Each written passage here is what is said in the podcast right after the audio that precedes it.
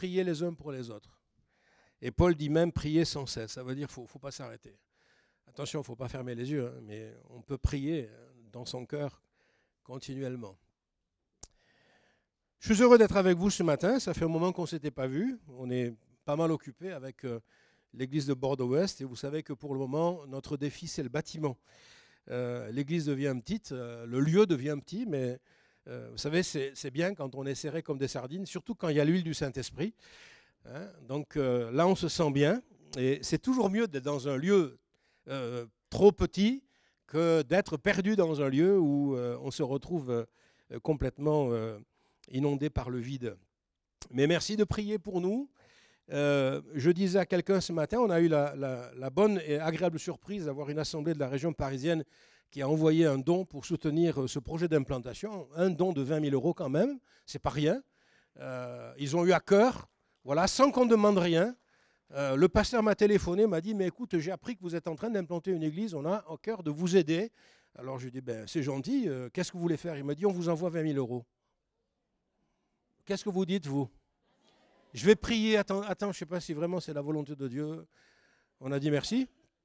Et donc le mois prochain, nous irons visiter cette assemblée. C'est l'assemblée de Philadelphia à Paris, le pasteur Polo Ettori. Et euh, ils font ça chaque année dans leur budget quand il y a un, surplus. Eh bien, ils le partagent et ils soutiennent des œuvres euh, qui s'implantent, des œuvres nouvelles. Et c'est un encouragement de savoir qu'on fait vraiment partie de la même famille et qu'on est euh, soutenu par des églises même qu'on ne connaît pas, des frères et sœurs qu'on ne connaît pas, mais qui quand même prient pour nous et nous encouragent de cette manière. Je voudrais avec vous ce matin ouvrir la parole de Dieu j'aimerais aborder ce matin ce thème qui est le thème de la vie abondante qu'on trouve dans Jean chapitre 10. Mais pour méditer ce, euh, ce thème, j'aimerais vous inviter à lire dans le Deutéronome. Vous allez dire, oula, c'est bizarre. Oui, on va lire dans le Deutéronome au chapitre 32.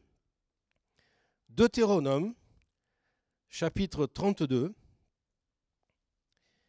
Et nous allons lire à partir du verset, du verset 9. Deutéronome, chapitre 2, chapitre 32, pardon, et le verset 9. Vous avez trouvé? Car la portion de l'Éternel, c'est son peuple. Jacob est la part de son héritage. Il l'a trouvé dans une contrée déserte, dans une solitude aux effroyables hurlements. Il l'a entouré, il en a pris soin. Il l'a gardé comme la prunelle de son œil. Pareil à l'aigle qui éveille sa couvée, voltige sur ses petits, déploie ses ailes, les prend, les porte sur ses plumes. L'Éternel seul a conduit son peuple. Et il n'y avait avec lui aucun Dieu étranger. Il l'a fait monter sur les hauteurs du pays. Et Israël a mangé les fruits du champ. Il lui a fait sucer le miel du rocher, l'huile qui sort du rocher le plus dur, la crème des vaches et le lait des brebis, avec la graisse des agneaux, des béliers de basan et des boucs, avec la fleur du faument. Et tu as bu le sang du raisin, le vin. Vous savez que quand Dieu nous regarde, il ne voit pas ce que nous sommes, mais il voit ce que nous serons. Il a cette capacité extraordinaire de voir notre devenir. Et quand Dieu a appelé Abraham, le païen, qui était à Ur en Chaldée, il avait déjà dans son dessein préparé toute l'histoire d'Israël, la venue du Messie et la grande réalisation qui est l'Église de Jésus-Christ. Tout ça était déjà en germe, mais on est émerveillé de voir que quand on lit l'Apocalypse, nous lisons que euh, Jésus est décrit comme étant l'agneau de Dieu, immolé avant la fondation du monde. Ça veut dire en fait que quand Dieu fait quelque chose, il ne le fait pas avec une intention juste temporelle et immédiate, mais il y a un projet, il y a un devenir. Et j'aime cette euh, illustration que, j'ai trouvée. Euh, vous connaissez certainement cet artiste Michel-Ange. Euh, un jour, il, foulait le sol d'une carrière, et puis il était en train de regarder ces blocs de marbre. Et puis il, voit un ouvrier qui était là, et il dit à l'ouvrier, pourriez-vous transporter cet ange dans mon atelier? Et l'ouvrier dit au maître, mais un ange? Mais non, c'est un bloc de marbre. Oui, mais l'artiste voyait déjà ce qu'il allait faire.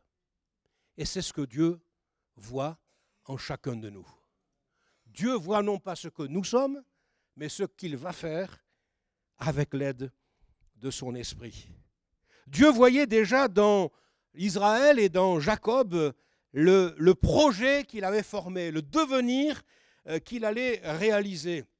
Et vous savez que Moïse est, avec d'autres d'ailleurs, euh, auteur de certains des psaumes.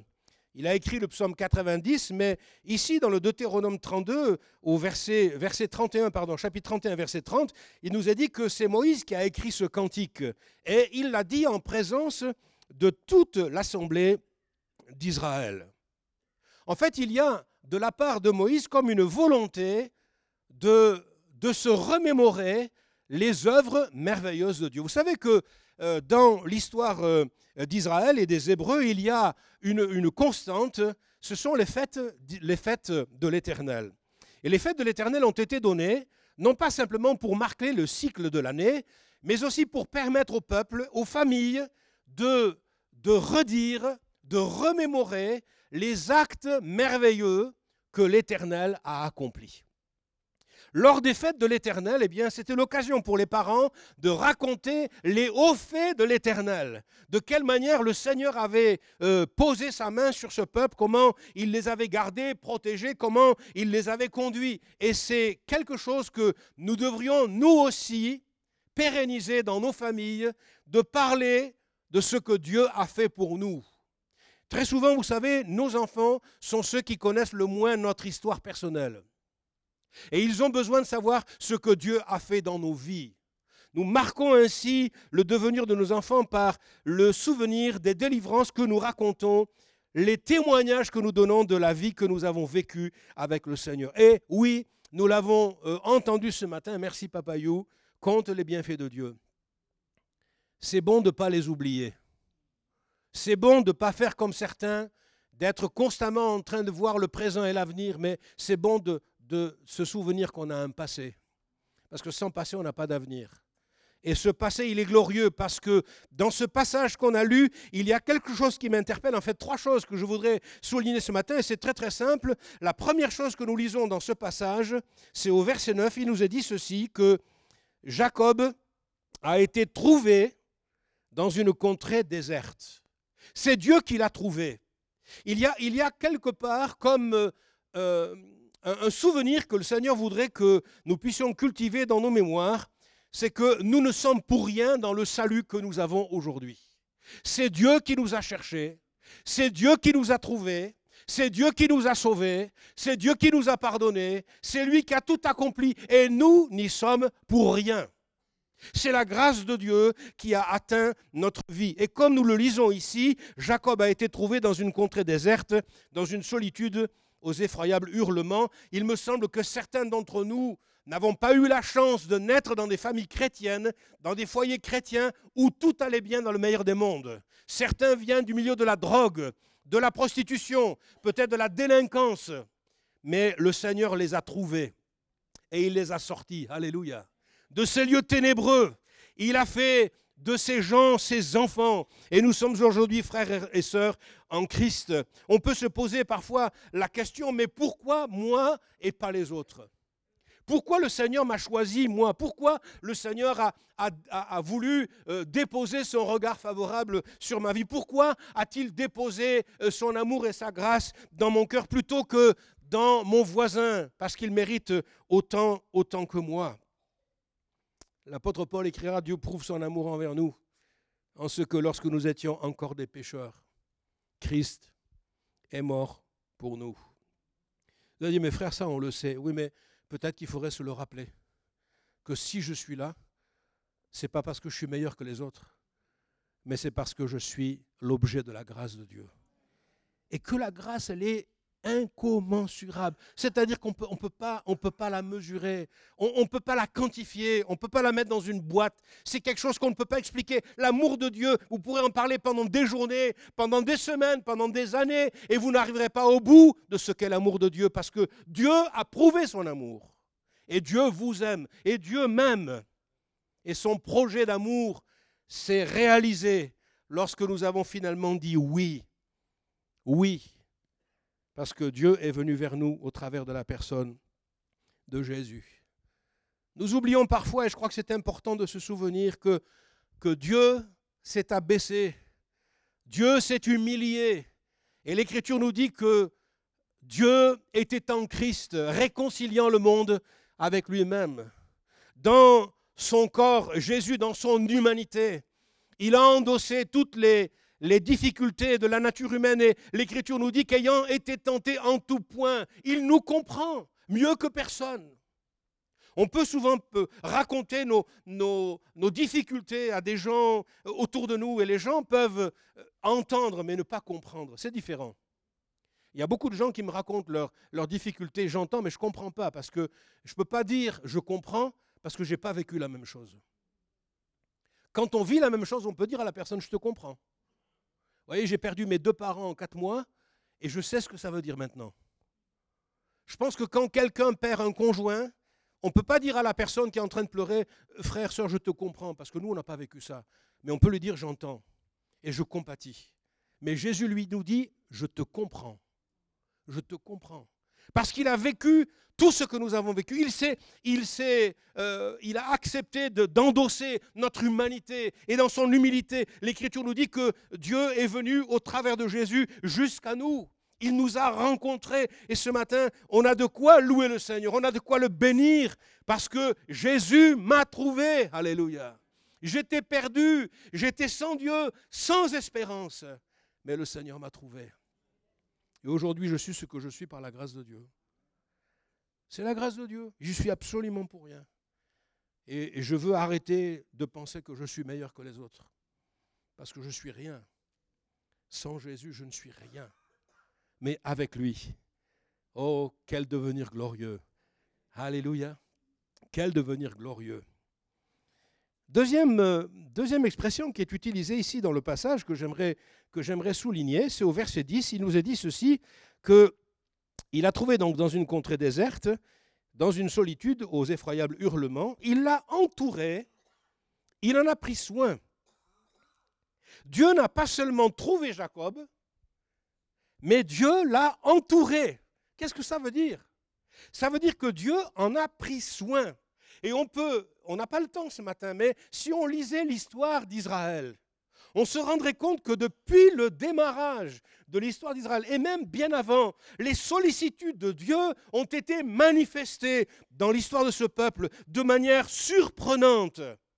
Il a prodigué ses soins au peuple élu. Il a dirigé, conduit le patriarche vers le pays promis. Il lui a accordé un fils. Il a conduit sa postérité pour devenir euh, euh, dans, ce pays de l'Égypte euh, un peuple nombreux. Et puis, par des actes merveilleux, il l'a fait sortir. Dernièrement, je regardais le, le film Exode.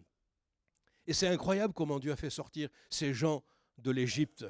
Vous savez, nous on lit ça dans la Bible, ça paraît voilà quelques pages et puis ça y est, c'est fini. Mais, mais c'est incroyable ce que le Seigneur a fait. Mais c'est incroyable. Il a fait céder le grand Pharaon. Et finalement, eh bien, ils ont été obligés de laisser le peuple partir dans le désert. Deux millions de personnes sauvées suite à une succession de miracles extraordinaires. Et, l'Écriture va un peu plus loin, versets 10 et 11. Il l'a entouré, il en a pris soin, il l'a gardé comme la prunelle de son œil, pareil à l'aigle qui éveille sa couvée, voltige sur ses petits, déploie ses ailes, les prend, les porte sur ses plumes. C'est amusant cette image. Euh, il en a pris soin comme, comme la prunelle de son œil. Qu'est-ce que vous faites quand vous avez peur? Quel est le premier réflexe que vous faites quand vous avez peur? Vous criez? Non, c'est pas ça. Pardon? On ferme les yeux, oui. Quand il y a un danger imminent, c'est pas calculé, hein, mais vous fermez immédiatement les yeux. Les paupières se ferment de suite. Alors l'iris, évidemment, se ferme quand il y a trop de soleil, hein, et il s'ouvre quand il y en a moins, mais la paupière se ferme. Et puis généralement, quand euh, on sent qu'il va y avoir euh, un dommage physique, qu'est-ce qu'on fait? On met la main immédiatement. C'est on n'a pas besoin de l'apprendre. On n'a pas fait un cours comment protéger ses yeux. Non, non, non. C'est tout à fait inné, c'est naturel. Et dans la nature, eh bien, on a tendance toujours à protéger ses yeux. Pourquoi? Parce que c'est la partie la plus fragile de notre corps. Eh bien, il nous est dit ici que Dieu prend soin de son peuple comme on prend soin de la, de, de la prunelle de l'œil. Et ça, c'est une image merveilleuse qui nous montre que le Créateur, le grand Dieu qui a créé le ciel, la terre, l'univers, il est aussi dans l'infiniment petit. Et il est capable de prendre, soin de nous dans les moindres menus détails de notre vie. Alléluia. On pourrait parfois penser, vous savez, que oui, Dieu prend soin en général de, son peuple, de l'Église, etc. Mais nous, euh, mais non, mais Dieu prend soin de toi même dans tes affaires personnelles. Il prend soin de toi dans tes difficultés. Il prend soin de toi dans, tes problèmes, dans tes soucis, dans tes inquiétudes, dans tes angoisses. Le Seigneur est là. Une protection assurée de la part de Dieu. N'est-ce pas merveilleux de savoir que le Seigneur nous protège? Vous allez dire, oui, mais, euh, euh, on a quand même besoin, vous savez, de l'alarme. Oui, l'alarme, c'est bien. Mais le Seigneur, c'est mieux. Un jour, il y avait un missionnaire qui était invité, ça remonte euh, dans les années 1820, 1818, 1918, 1920. Il était donc euh, dans un pays d'Afrique francophone et il a été poussé par le Saint-Esprit à aller dans une région où il y avait des gens qui n'avaient jamais vu de population extérieure, étrangère. Et quand il a parlé autour de lui de sa volonté d'aller dans ce coin, c'était un coin de brousse isolé. Tous les gens lui ont dit, mais surtout n'y va pas, parce que ces gens-là, ils massacrent tous les étrangers. Du moment que ce n'est pas leur tribu, eh bien, ils vont te massacrer. Mais lui, poussé par le Saint-Esprit, il a senti qu'il devait y aller. Et euh, l'histoire raconte que ce missionnaire euh, a laissé son épouse et les enfants, et il est parti seul, avec une grande confiance dans le Seigneur. Et puis pour arriver au village, il y avait un petit pont de bois, enfin de liane, qui avait été construit. Et euh, quand il est arrivé, euh, euh, voyant le, pont à quelque distance, il s'est rendu compte que déjà des guerriers de la tribu étaient sortis et qu'ils étaient fortement armés. Mais dans son cœur, il savait qu'il devait continuer. Et puis il a commencé à avancer et puis à marcher sur le pont de liane. Et au fur et à mesure qu'il avançait, il s'est rendu compte que les hommes en armes reculaient. Il a dit, c'est le Seigneur. Évidemment. Ah, c'est un missionnaire. C'est le Seigneur. Et puis, il est allé dans le village, enfin tout s'est bien passé, il a été accueilli, il a pu rendre témoignage, finalement il a réussi à trouver un traducteur, euh, on, a, on, a, réussi à se comprendre, et puis ça pris, ça a pris quelques semaines, et puis finalement, le chef du village s'est converti. Et puis, des membres de la communauté se sont convertis. Et finalement, le missionnaire a voulu en avoir le connaître pour euh, demander, mais qu'est-ce qui s'est passé ce fameux jour il y, a, il y, a, plusieurs mois en arrière, quand je suis arrivé et que j'ai traversé le pont, pourquoi les hommes en armes ont-ils reculé? Et quelqu'un lui a dit, mais quand tu es arrivé, tu n'étais pas seul. Il y avait à côté de toi des géants. Des anges, certainement. On n'a pas toujours conscience que le Seigneur veille sur nous. On n'a pas toujours conscience que Dieu nous protège. On n'a pas toujours conscience que Dieu nous garde. On n'a pas toujours conscience que Dieu prend soin de nous comme à la prunelle de notre œil. Et là encore, nous avons la deuxième image qui est utilisée ici, c'est celle de l'aigle. L'aigle qui est non moins suggestive. L'aigle qui euh, s'occupe de, de ces petits aiglons, qui les porte sur ses ailes, qui voltige, qui déploie les ailes. La description est faite ici. Et dans l'Exode, chapitre 19, versets 3 et 4, on retrouve un peu les mêmes choses. Je vous ai porté sur des ailes d'aigle et amené vers moi, dit le Seigneur. Étudiez un peu l'histoire des aigles, vous verrez que c'est assez impressionnant. Les mamans aigles s'occupent des, petits aiglons, et puis quand ils n'arrivent plus à voler, elle vient dessous et puis elle les soutient avec ses ailes et elle les ramène dans le nid. Ça vous arrive de vous sentir fatigué? Ouais limité, faible, incapable, craintif, angoissé devant les impondérables que nous réserve l'avenir, notre santé, notre vie professionnelle, nos responsabilités familiales, les ados qu'on a à la maison, ou d'autres choses qui nous causent des inquiétudes. Pourquoi essayer de voler? Pourquoi voulez-vous vous porter vous-même alors que le Seigneur vous propose de vous porter? Pourquoi redoubler d'efforts alors que le Seigneur veut agir pour vous? Pourquoi vous épuisez-vous à lutter dans un élan naturel de vos propres forces alors que les ailes majestueuses du Seigneur sont là pour vous soutenir? Mais c'est toujours euh, quelque chose qu'on sait mais qu'on oublie souvent. Au lieu de nous débattre, laissons-nous porter par le Seigneur. Mettons notre confiance dans le Seigneur. Lui, il prend soin de nous. Nous faisons face à des dangers, des dangers de plus en plus importants, mais nous savons qu'en toute chose, le Seigneur nous rend plus que vainqueurs. Et si nous plaçons notre confiance en lui, eh bien, elle ne sera jamais déçue. Alléluia. C'est bon de savoir que Dieu veille sur nous. Vous êtes venus ce matin en voiture? Combien d'entre vous sont venus en voiture ce matin? Levez la main pour voir. Ouais, une grande majorité. Et vous êtes arrivés et vous avez dit normal. Vous n'avez même pas pensé. Vous savez qu'il y a plein de gens qui partent et qui n'arrivent jamais? Oui. Il y a plein de gens pour qui la vie s'arrête à un coin de rue, à un feu, à un stop. Pour une raison inconnue, un accident, c'est toujours bête, n'est-ce pas vrai? Et puis, euh, la catastrophe est, tellement vite arrivée.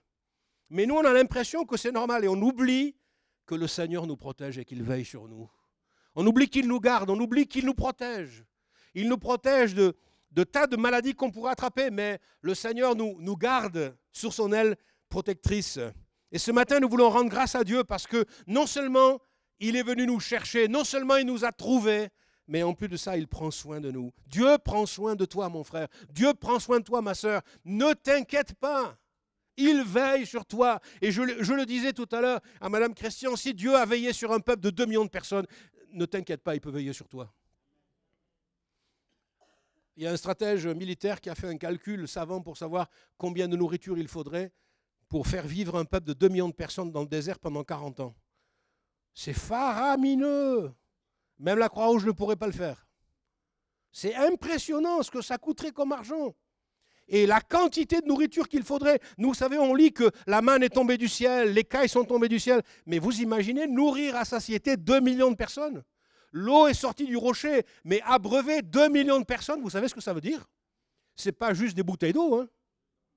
C'est des quantités astronomiques. Eh bien, Dieu l'a fait. Et nous, on s'inquiète. Et on oublie qu'au ciel, on a le Seigneur. Notre Dieu qui est tout-puissant, à qui rien n'est impossible. Nous le disons, nous le chantons, nous le proclamons, mais quand nous sommes dans les moments de difficulté, nous oublions à qui nous avons affaire.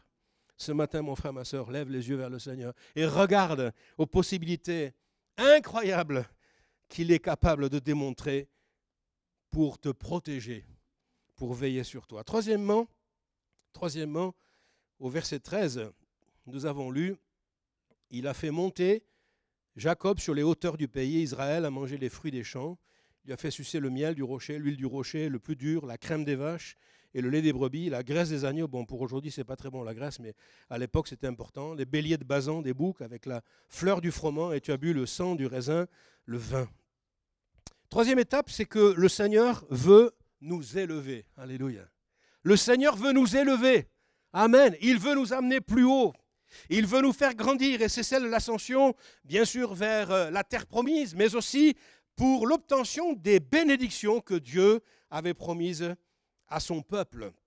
Et on a ces sept euh, bénédictions dont il nous est parlé, donc le miel du rocher, le fruit des champs, l'huile, la crème des vaches, le lait des brebis, la graisse des agneaux, la fleur de froment et le sang du raisin, le vin. Je ne sais pas à quelle bénédiction en particulier euh, Moïse faisait allusion, mais en tout cas, dans la terre promise, ils ont ils ont à nouveau mangé des choses qu'ils n'avaient pas mangées pendant toutes ces années où ils étaient dans le désert. Ils n'avaient pas de vue de fruits, il n'y avait pas d'huile, il n'y avait pas d'abondance, mais là le Seigneur les conduit sur une terre d'abondance. Et vous savez que c'est une image, une terre où coule le lait et le miel. Mais ne croyez-vous pas que c'est ce à quoi le Seigneur m'appelle et vous appelle il nous appelle, chacun d'entre nous, non pas à une vie misérable, mais à une vie d'abondance. Alléluia. Est-ce que vous êtes entré dans votre, dans votre Canaan? Alors attention, Moïse n'a pas parlé d'un territoire sans cailloux, sans difficultés, sans ronces, sans épines. Non, non, non. Il a parlé simplement d'un pays où coule le lait et le miel. Et c'est vrai que souvent, la vie chrétienne, ça ressemble plus à un chemin rocailleux qu'à un long fleuve tranquille. Vous voyez ce que je veux dire? Il y a des gens qui comprennent? Ceux qui ne comprennent pas, vous allez comprendre ça bientôt. Ah, moi, je vous le prophétise. Hein. C'est sûr. Parce qu'il y, a un pasteur qui un jour a dit, si vous n'êtes pas dans un problème, vous inquiétez pas, vous allez y entrer. Ou alors vous voulez juste en sortir. Mais en fait, la vie, elle est faite de problèmes. Est-ce qu'il y a des gens qui n'ont pas de problème? Levez la main, ça va vous arriver. On a tout le temps des problèmes. Pourquoi? Parce que Dieu a des solutions. Et donc, si on veut des solutions, il faut qu'il y ait des problèmes. Et Dieu solutionne nos problèmes. Alléluia. En d'autres termes, les difficultés que le Seigneur permet, eh bien, vont nous, nous faire grandir dans le Seigneur et nous permettre de connaître l'abondance que Dieu veut nous accorder. Vous connaissez ce texte de Jean chapitre 10, euh, lorsque le Seigneur dit que euh, je donne ma vie et, la vie en abondance et à mes brebis, eh bien c'est ce que le Seigneur veut nous accorder à chacun d'entre nous. Non pas un, temps simplement de répit avec euh, quelques miettes que nous commandons à droite à gauche, avec des, vies de prière souvent tellement maigrichonnes, mais le Seigneur veut nous faire entrer dans une vie d'abondance, une vie véritable, une vie spirituelle dans laquelle nous, nous entrons dans la plénitude de Dieu. Et j'aime ces textes que nous trouvons dans le Nouveau Testament, où il est parlé dans Romains 5, 17 de l'abondance de la grâce, comme si la grâce n'était pas suffisante. L'abondance de la grâce. Et puis, dans Hébreux 10, 22, la plénitude de la foi. Ou encore Hébreux, euh, Éphésiens 3, 8, les richesses incompréhensibles de Christ. Il y a tellement de choses qu'on n'a pas découvertes, tellement de choses qu'on a besoin de, de, découvrir encore, et ces dons sont à notre portée. Il nous faut simplement entrer dans ce que Dieu a préparé d'avance. Alléluia pour chacun d'entre nous. Et ce matin, ce que le Seigneur veut nous dire simplement, c'est un encouragement.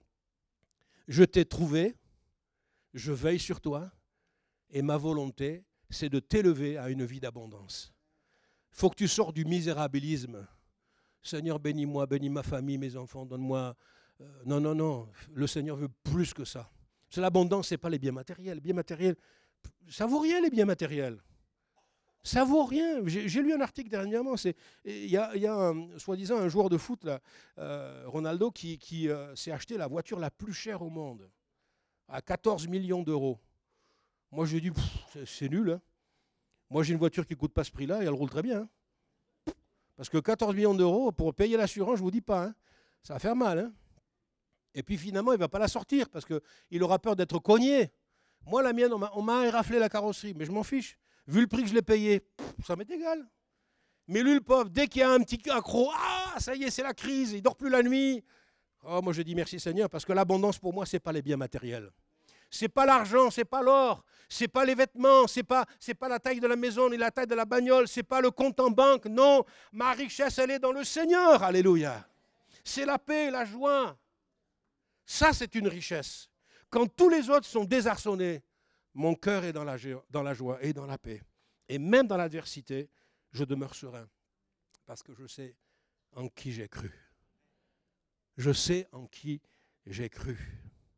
Alors ces conditions sont là et, finalement on se rend compte que Dieu parle au travers de, ces paroles, de ce cantique de Moïse, alors de manière certainement parabolique, il, parle pour euh, nous encourager et pour euh, nous rappeler que nous devons nous aussi eh bien, nous rappeler ces choses qu'il fait à notre égard. Très souvent, nous vivons notre vie comme si nous manquions de tout. Et je suis impressionné parce que de plus en plus je vois des gens qui courent tous les séminaires et toutes les grandes réunions parce qu'il leur manque quelque chose. Mais nous avons tout quand on a Jésus. Si vous avez vraiment Jésus, hein, on a tout. On n'a pas besoin de courir ailleurs. Une fois qu'on a le Seigneur, on a tout. On n'a pas besoin d'autre chose. Si on a besoin d'autre chose, c'est qu'on n'a pas vraiment découvert qui est le Seigneur. S'il nous manque quelque chose, c'est que vraiment, Jésus n'est pas rentré dans notre cœur. Mais quand Jésus est dans notre vie, alors on n'a besoin de rien du tout. Parce que Jésus est notre tout. Et on comprend pourquoi Paul écrivait, Mourir pour moi, c'est un gain.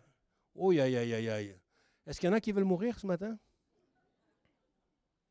Mais vous savez que la Bible dit que si nous voulons vivre, il nous faut mourir. Mais mourir à nous-mêmes, mourir à nos ambitions charnelles, mourir à nos idées matérialistes, mourir à ces idées humanistes qui nous éloignent tellement des choses de Dieu. Et je dirais qu'aujourd'hui, l'Église, elle est souvent en crise. Elle est en crise spirituelle, pas structurelle, mais en crise spirituelle, parce qu'on est en train de faire croire aux chrétiens qu'il leur manque des choses qu'ils n'ont pas, alors que la Bible nous dit tout l'inverse. Nous avons tout pleinement en Christ, tout pleinement. Et si j'ai Jésus, eh bien j'ai tout, et je n'ai besoin de rien. Mais il faut qu'encore je reçoive son abondance. Et moi j'aime ça. Le miel, vous aimez le miel? Le matin au petit déjeuner, c'est pas mal. Hein la crème, bon, quoi que la crème, on l'enlève. Hein la graisse. Alors là, tout de suite, hein, vous allez dire, bon, oui, certains, ça se voit.